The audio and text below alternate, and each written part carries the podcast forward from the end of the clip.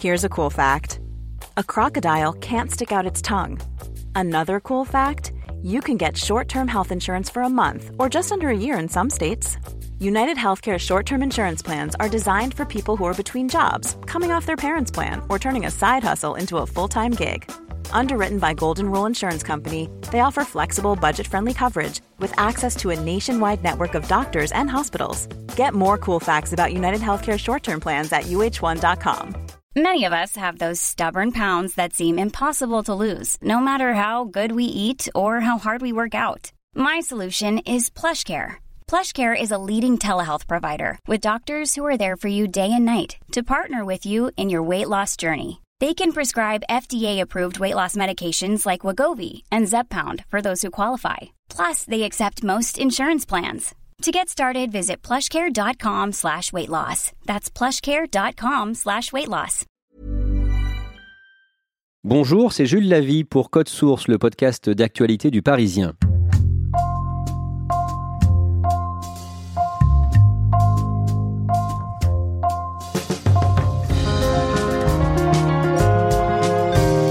Des peines de 10 à 20 ans de prison pour 8 accusés et 5 acquittements. Verdict de la cour d'assises de l'Essonne le mercredi 4 décembre dans l'affaire dite des policiers brûlés à Viry-Châtillon.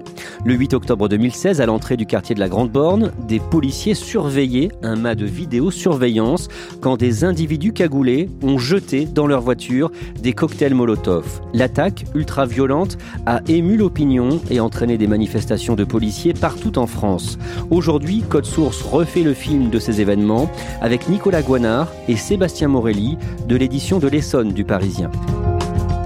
Sébastien Morelli, cette histoire se déroule dans l'Essonne, dans le quartier de la Grande Borne. Vous pouvez nous décrire ce quartier? C'est un des quartiers les plus sensibles de l'Essonne qui est à cheval sur deux communes, en grande majorité sur la commune de Grigny et un peu sur la commune de Viry-Châtillon où vont se dérouler les faits.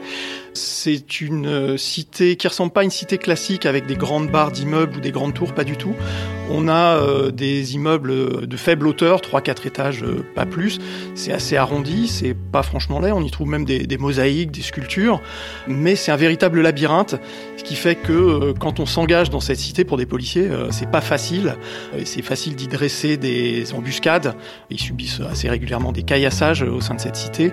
C'est difficile pour eux d'intervenir à l'intérieur le samedi 8 octobre 2016 à la Grande Borne, donc à Viry-Châtillon. Deux voitures de police sont stationnées au carrefour dit du Fournil. Le Fournil, c'est une grande boulangerie qui fait l'angle sur ce carrefour. Elle est située juste en face d'une des principales entrées de la Grande Borne. C'est là que ça va se passer. À ce carrefour, aux alentours de ce carrefour, se déroulent très régulièrement des attaques à la portière assez violentes. C'est-à-dire que les automobilistes qui s'arrêtent à ce feu sont agressés, euh, des jeunes surgissent de derrière les haies, brisent les vitres de la voiture pour s'emparer généralement des, sacs qui se trouvent sur le siège passager. Si vous avez le malheur de résister, que vous soyez une femme ou un homme, vous êtes frappé. Il y a eu énormément euh, d'agressions, d'où euh, l'implantation de cette caméra pour les faire cesser. Que se passe-t-il avec ce mât de vidéosurveillance? Ce mat de vidéosurveillance va être attaqué à de très nombreuses reprises, soit par des voitures ou des camions béliers, où il va tenter d'être scié à plusieurs reprises, et du coup, il est mis sous surveillance. On surveille la caméra de surveillance. Il y a donc deux voitures de police, euh, avec euh, dans chacune des voitures deux fonctionnaires de police pour surveiller ce mat de vidéosurveillance. C'est ça. Que se passe-t-il le 8 octobre 2016, donc euh, à ce carrefour du Fournil, vers 15h une partie de la scène a été filmée par une autre caméra qui se trouvait euh, dans la caserne des pompiers. Euh, on voit au moins 16 jeunes armés de cocktails Molotov qui sortent de la grande borne, qui vont longer la caserne des pompiers pour faire un tour et en fait prendre les voitures des deux policiers à revers. C'est-à-dire que ces derniers en fait ne vont les voir qu'au dernier moment dans leur rétroviseur. Et donc ils ont 16 jeunes qui vont se précipiter sur leur voiture et lancer des cocktails Molotov. Première voiture est prise d'assaut, les jeunes brisent les vitres avec des pavés et lancent des cocktails Molotov enflammés directement sur les deux policiers qui sont à l'intérieur, qui sont Vincent et Jenny. Jenny va réussir à s'extraire assez rapidement de la voiture, mais elle est en feu. Son collègue Vincent, lui, la portière est bloquée par les jeunes. Euh, ce qui fait qu'il est très gravement touché. Euh, il parvient finalement à s'extraire de la voiture, mais il continue à brûler. L'autre voiture, c'est un peu le même scénario, sauf que là, les policiers parviennent à sortir tout de suite. Ils vont plutôt être frappés, ils vont prendre euh, des coups de poing, des pierres. L'un des deux, Sébastien, va se porter au secours de Vincent qui est en flammes. Il va notamment parvenir à lui retirer son polo qui est en train de brûler. Et ensuite, ils vont se réfugier à l'intérieur d'un immeuble. Que se passe-t-il ensuite? Il y a des riverains qui ont assisté à ce qui s'est passé, donc ils vont prévenir les secours, qui vont intervenir et prendre en charge les, les quatre policiers. Dans quel état sont les quatre policiers après l'attaque? Vincent est très gravement brûlé, notamment au visage et sur le torse, brûlé à 30% sur le corps. Jenny est également gravement atteinte au visage, aux mains.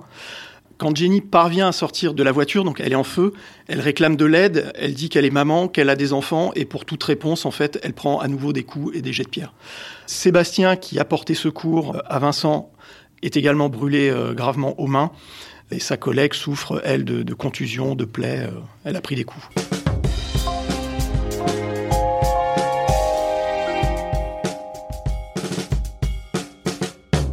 Nicolas Guanard, deux jours après cette attaque, vous avez pu recueillir le témoignage de l'une des victimes, un policier, Sébastien, dont on vient de parler.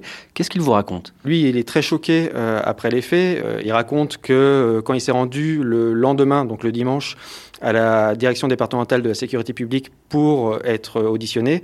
Il a demandé à sa femme de contourner le quartier de la Grande Borne parce qu'il voulait pas passer à proximité. Donc il en garde un réel traumatisme et il explique aussi que en tant que policier sur ce secteur, il était habitué à être caillassé, mais jamais il aurait pensé que les jeunes allaient venir au contact, essayer de les tuer dans une voiture et leur mettre le feu. Il dit ils ont voulu nous tuer. Après cette attaque, comment réagit la classe politique?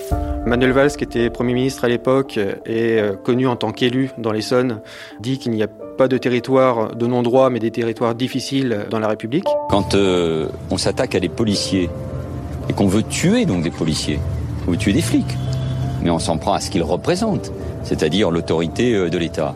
Il n'y a pas de zone de non-droit. Et il promet que les auteurs de cette attaque seront traqués et euh, traduits en justice.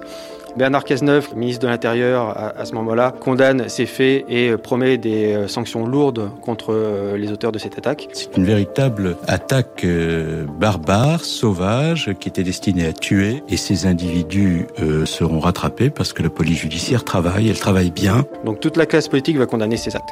Lundi 10 octobre, Manuel Valls et Bernard Cazeneuve se déplacent dans les trois commissariats d'où sont originaires les policiers attaqués. Ils mesurent l'ampleur de l'événement. Pour eux, c'est aussi une manière de répondre à la grogne qui commence à monter chez les policiers et d'annoncer aussi un certain nombre de mesures, parce que notamment, il est courant de dire qu'en Essonne, il manque énormément de fonctionnaires. Les syndicats avancent le chiffre de 300 fonctionnaires manquants en Essonne.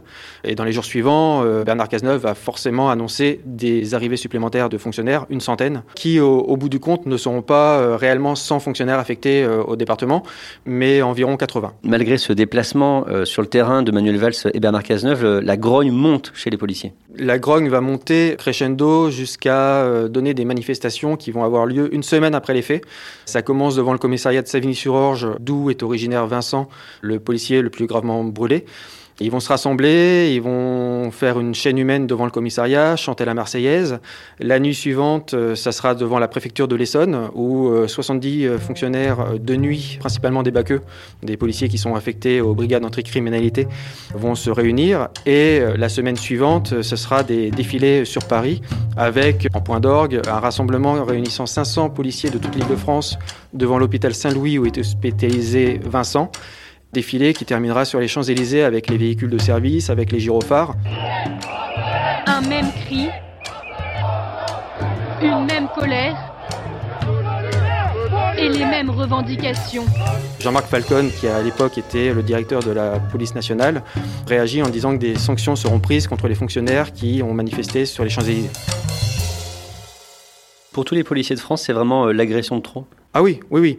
Ils ironisent beaucoup sur les véhicules qui ont été attaqués. Ils disent qu'ils étaient en Kangoo dans une cité sensible. Il y a un policier qui dira on utilise des véhicules familiaux pour venir dans des quartiers compliqués. Voilà, c'est vraiment le symbole, cette attaque, d'une police qui va très mal et notamment qui n'est pas équipée pour répondre à la délinquance qu'on peut trouver dans les cités compliquées. Sébastien Morelli, l'enquête est menée par la Sûreté départementale de l'Essonne. Quels sont les éléments dont disposent les enquêteurs au départ? Les rares éléments qu'ils ont, ce sont euh, des morceaux de bouteilles, des pavés, puis euh, quelques images de vidéosurveillance, mais ce sont des gens qui sont tous encagoulés, donc on ne voit pas leur visage, ils n'ont pas d'ADN, ça s'annonce très compliqué. Alors que font les enquêteurs? Ils vont commencer par faire du porte-à-porte entre 900 et 1000 appartements dans le quartier de la Grande Borne, mais euh, bon, on voit bien que c'est la loi du silence qui prédomine dans ce quartier. Ça va rien donner. Et les quelques témoins qui ont pu voir une partie de ce qui s'est passé ne sont pas capables évidemment d'identifier euh, les personnes. Alors qu'est-ce qu'ils font ensuite? Euh, Ils vont s'intéresser aux réseaux sociaux, puisqu'il va y avoir plusieurs vidéos de diffuser. On voit les voitures brûlées euh, avec euh, des mots euh, sur les poulets brûlés.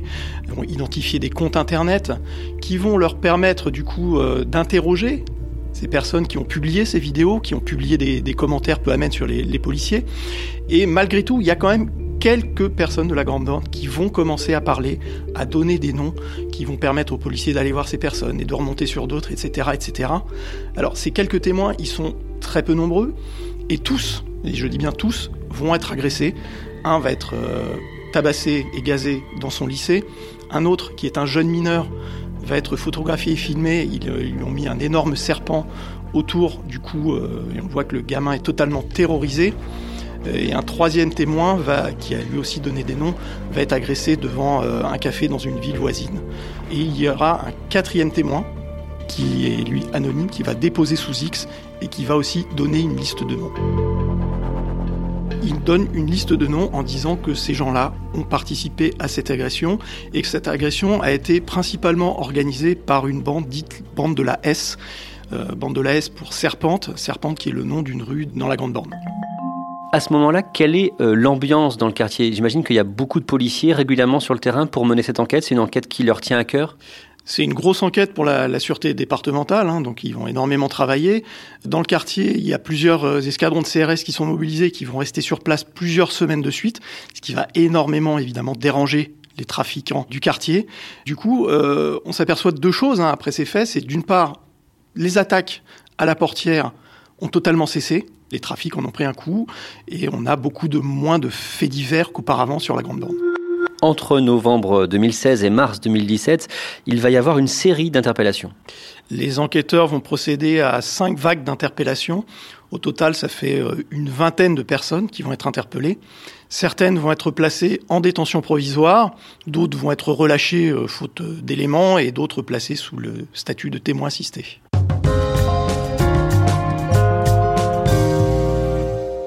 Le 15 octobre 2019, le procès commence devant la cour d'assises de l'Essonne à Évry-Courcouronne. Il y a 13 prévenus. Quel est leur profil? Parmi ces 13 prévenus, il y en a trois qui étaient euh, mineurs à l'époque des faits. La plupart ont un parcours chaotique, que ce soit euh, scolaire ou avec leur euh, famille, hein, des situations souvent assez compliquées. Un seul d'entre eux a réussi à décrocher le, baccalauréat. Certains ont déjà des casiers judiciaires, alors des petits casiers, pas forcément des, des gros faits. Et comme trois prévenus euh, étaient mineurs au moment des faits, le procès se déroule à huis clos. Ça veut dire quoi concrètement? Alors ça veut dire que euh, en dehors des témoins et des proches, personne ne va pouvoir assister à ce procès. C'est un huis clos qui aurait pu être levé parce qu'entre-temps, ces trois mineurs sont devenus majeurs. Euh, au final, l'avocat général n'a même pas demandé euh, la levée de ce huis clos. Les avocats de la défense s'étaient prononcés contre la levée de ce huis clos pour la sérénité des débats, puisqu'ils craignaient, si du public pouvait y assister, des débordements. Qui est présent au procès du coup?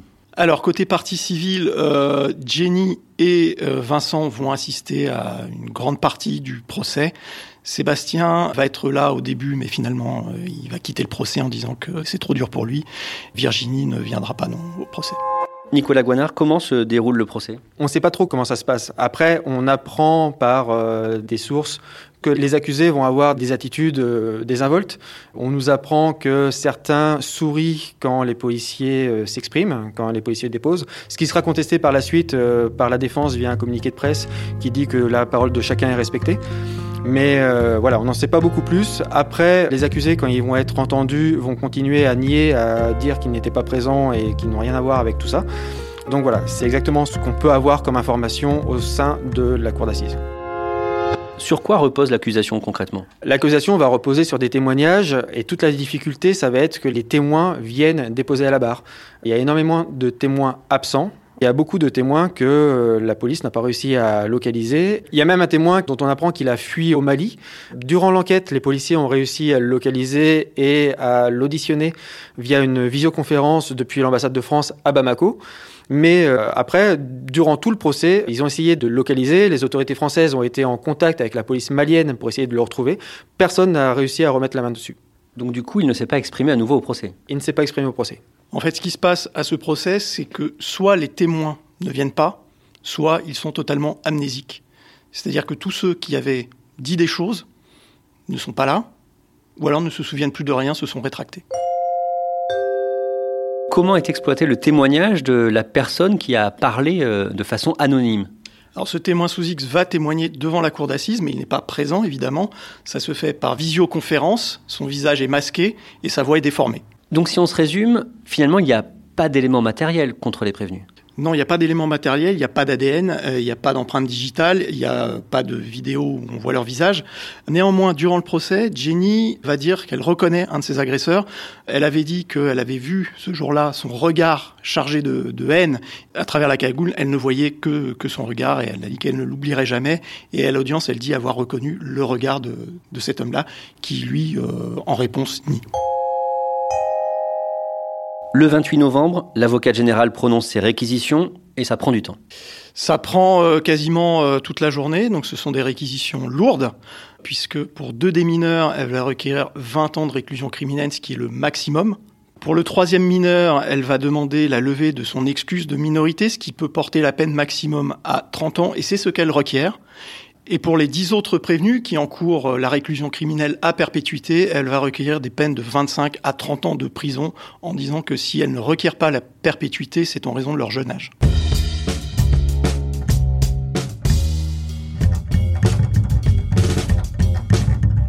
Le verdict est rendu dans la nuit du 4 au 5 décembre. Quel est-il? Il y a d'abord cinq accusés qui sont acquittés.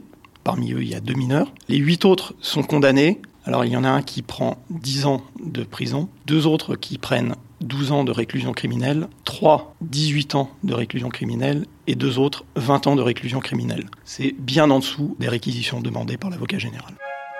Un verdict qui ne satisfait personne. Les avocats des policiers parlent de peines très faibles. Nous avons l'impression, avec ces peines qui sont de 10 à 20 ans, que les peines prononcées ne sont pas à la hauteur du crime. Lorsque l'on dit qu'on a voulu tuer des policiers, il faut que les peines soient à la hauteur du crime. Et les défenseurs des huit condamnés dénoncent l'absence de preuves dans ce dossier. Les cinq acquittements sont fondés sur exactement les mêmes éléments que les huit personnes qui ont été condamnées.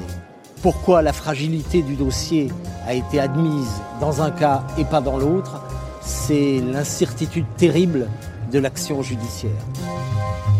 Nicolas Guanard, Sébastien Morelli, que deviennent les quatre policiers agressés et notamment Vincent qui a été euh, le plus touché? Je l'ai vu deux fois, au premier jour et au dernier jour du procès, donc il garde cette casquette euh, vissée sur la tête. La plus grande partie de son, visage a été euh, brûlée. On voit qu'il a dû subir des greffes de peau. son oreille aussi a été très abîmée, de même que son nez. oui, il est très marqué. Vincent fait toujours partie des effectifs du commissariat de Savigny-sur-Orge. Il n'a pas repris le travail euh, depuis les faits, puisqu'il doit subir euh, régulièrement des interventions euh, en centre hospitalier. Il devrait être promu en tant que gardien de la paix, vu qu'il n'était qu'adjoint de sécurité au moment des faits.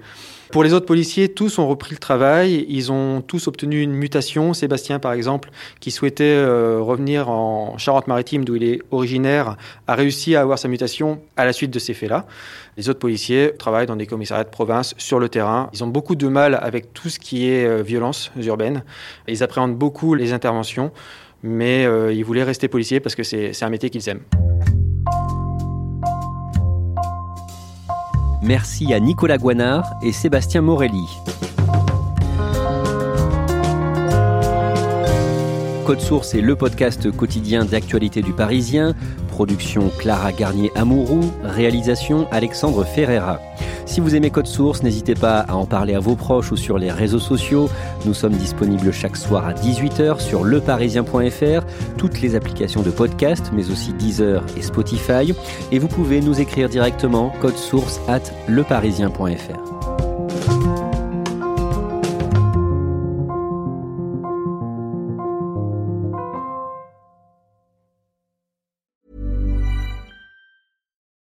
Without the ones like you, who work tirelessly to keep things running, everything would suddenly stop. Hospitals, factories, schools, and power plants, they all depend on you.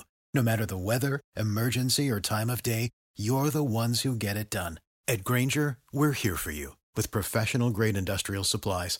Count on real time product availability and fast delivery. Call clickgranger.com or just stop by. Granger for the ones who get it done.